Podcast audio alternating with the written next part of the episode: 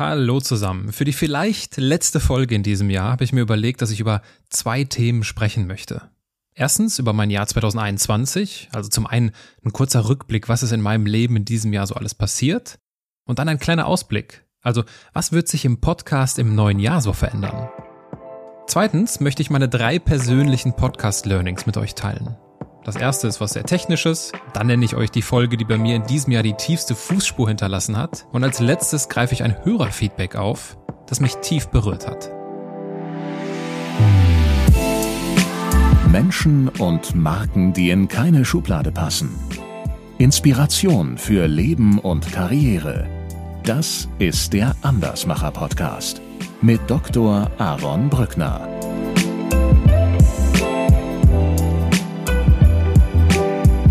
Habt schon festgestellt, heute gibt es keinen Gast, nur mich.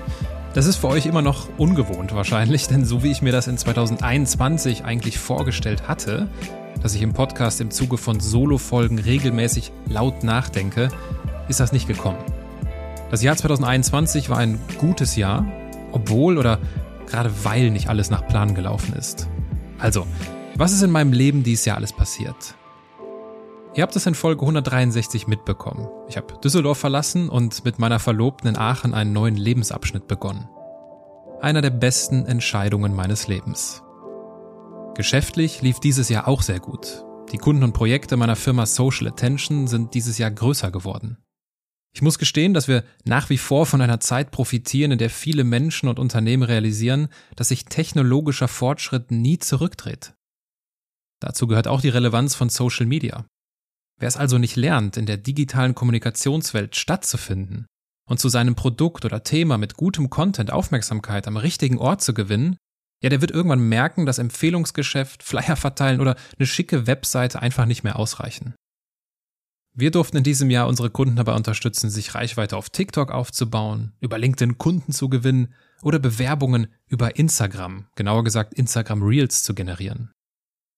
Dabei haben wir uns auch als Firma entwickelt. Wir sind nicht mehr nur eine Beratung, sondern hin und wieder schlüpfen wir auch in die Rolle einer Agentur. Also manche Kunden brauchen vor allem im Bereich von Videoproduktion Unterstützung. Aber dennoch, dabei bleiben wir unserem Motto treu, dass wir keine Fische, sondern Angeln verkaufen. Toller Spruch, oder? Unserem Kunden der Sparkasse Düsseldorf, die wir über lange Zeit auf TikTok unterstützen durften, haben wir am Anfang des Jahres erklärt, wie sie uns loswerden.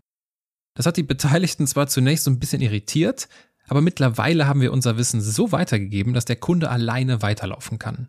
Und diese Unabhängigkeit von externer Unterstützung ist bei unseren Social-Media-Projekten mittel- bis langfristig immer unser Ziel. Und die aufmerksamen Hörer unter euch wissen, woran das liegt und wie bedeutend es für mich ist, dass ich das, was ich mache, nicht nur kenne, sondern auch kann. Und dieser Anspruch definiert auch die Zusammenarbeit mit unseren Kunden denn die sollen Social Media ebenfalls nicht nur kennen, sondern können. Was dieses Jahr neu dazugekommen ist, ist unsere Social Attention Akademie. Auf unserer Webseite socialattention.de findet ihr unter Akademie unsere ersten zwei Online-Kurse.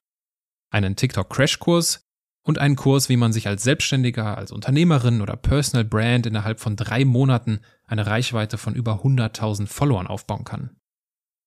Damit haben wir endlich einen Weg gefunden, unsere Begeisterung für Social-Media-Plattformen auch an One-Man- und One-Woman-Shows weiterzugeben, deren Budget nicht mit dem von Firmen wie Lidl, Immowelt oder einer Sparkasse mithalten kann. Zur Wahrheit eines kurzen Jahresrückblicks gehört aber auch der 7. März 2021.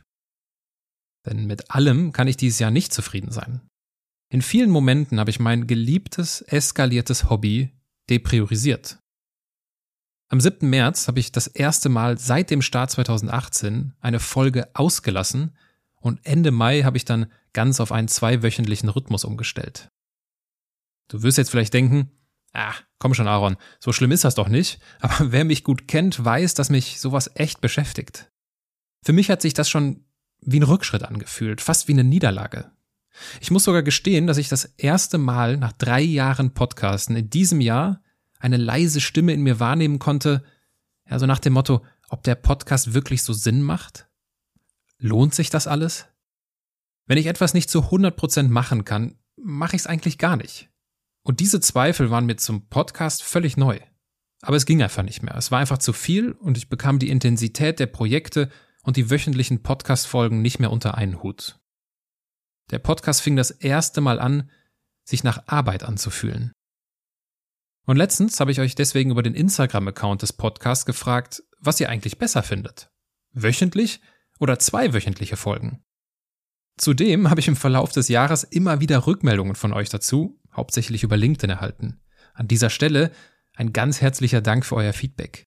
Das Ergebnis ist so ziemlich genau 50-50. Also die eine Hälfte vermisst die wöchentlichen Folgen und die andere Hälfte freut sich darüber, auch in ältere Folgen mal reinhören zu können.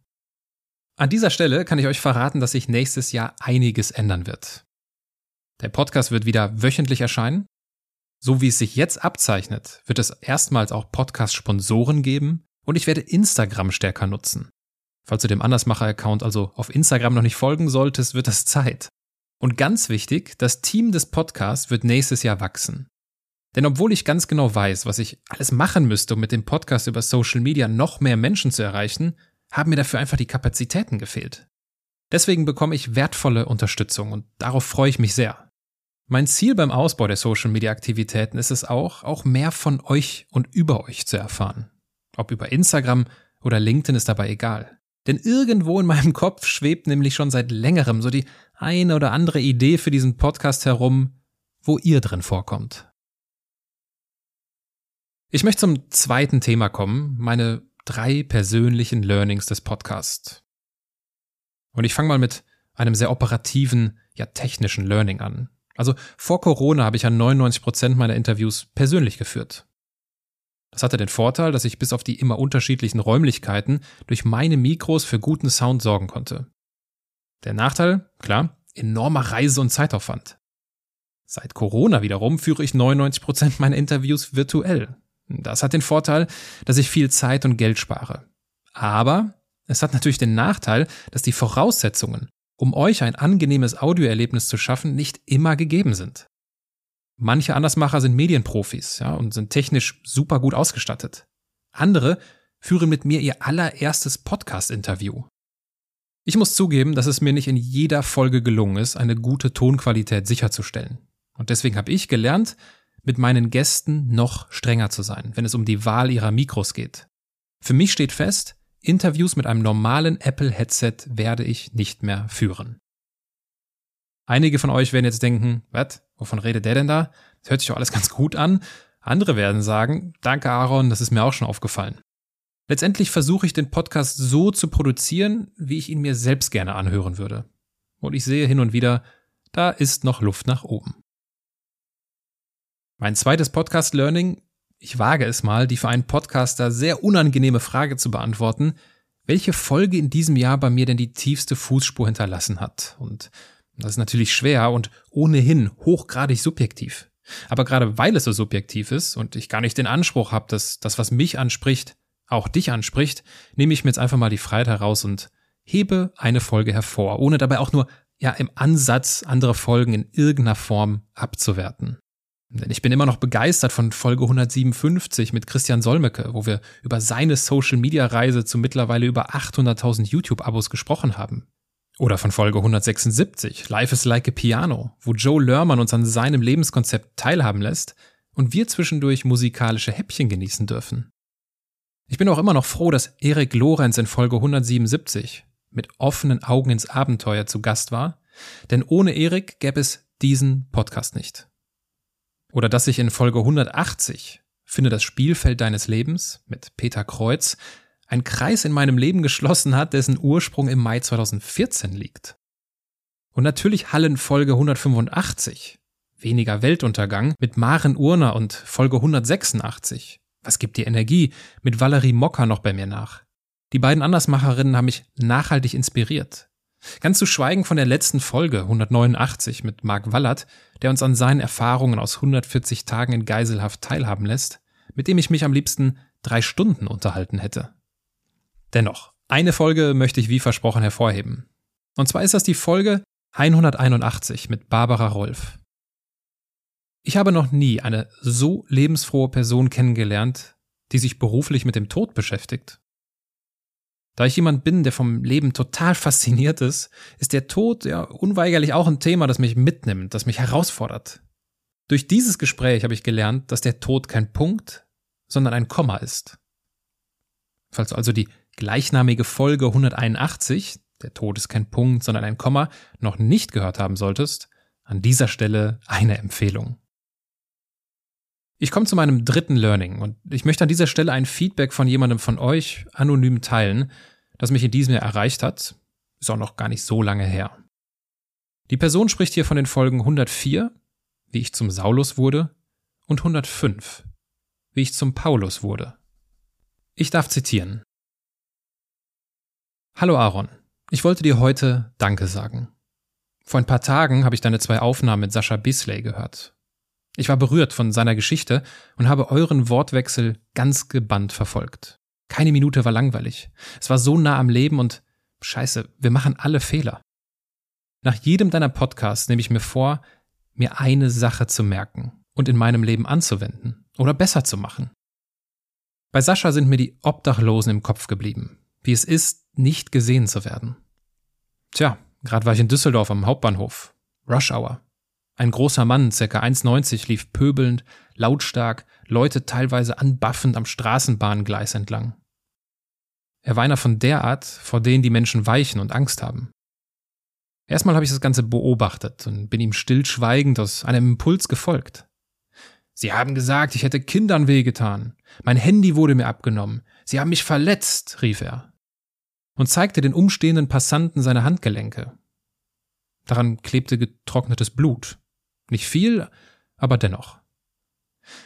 Dein Podcast hat etwas mit mir gemacht. Ich hatte keine Angst mehr, sondern Mitleid. Wie verzweifelt muss der arme Kerl sein, wenn er Leute sogar gezielt anbrüllt, um wahrgenommen zu werden. Er ist dann auch in die Straßenbahn gestiegen. Ich habe ihm fünf Euro in die Hand gedrückt und ihm gesagt, er solle sich einen Kaffee holen. Es kam kein Danke. Er war einfach still. Ich denke, er hat sich geschämt, ich mich übrigens auch. Warum, weiß ich gar nicht. Und heulen musste ich übrigens auch. Zu Hause. Danke für deine Arbeit. Die Welt ist mir nun etwas begreiflicher geworden und mein Herz hat noch etwas Platz freigerückt für eine neue Gruppe Menschen. Du kannst dir sicherlich vorstellen, dass da mein Herz aufgeht, wenn sich jemand so viel Zeit für so viele warme Worte nimmt und das hat mich tief berührt. Und eigentlich brauche ich gar kein Feedback, um Andersmacher zu interviewen. Ich bin da intrinsisch genug motiviert. Ja? Die Tätigkeit an sich gibt mir genug. Aber durch dieses Feedback ist mir auf einer anderen Ebene nochmal bewusst geworden, dass sich der Podcast lohnt. Dass ich, obwohl ich ja auch in diesem Jahr so meine selbstkritische Phase hatte, mir sicher sein kann, dass es den Aufwand, den Stress, die unzähligen Stunden, die in die Gesprächsvorbereitung und technische Nachbereitung gehen, dass es die wert sind. Durch so ein Feedback wird mir auch noch klarer, dass ich nicht der einzige Mensch bin, der glaubt, dass wir in einer besseren Welt leben würden, wenn anders machen normal wäre. Und durch diese warmen Worte habe ich gelernt, dass anders machen manchmal bei den vermeintlich kleinen Dingen des Lebens anfängt.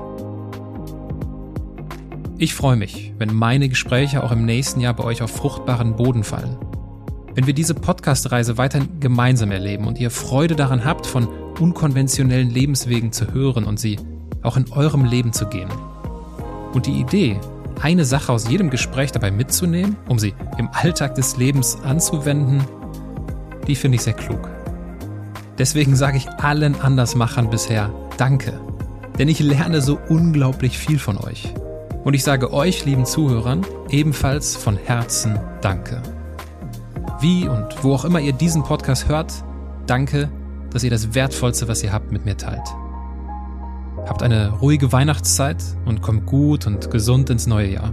Aber vielleicht melde ich mich auch nochmal vor dem Jahreswechsel mit einer weiteren Solo-Folge, um euch daran teilhaben zu lassen, wie ich so ein vergangenes Jahr aufarbeite und das anstehende Jahr für mich persönlich vorbereite.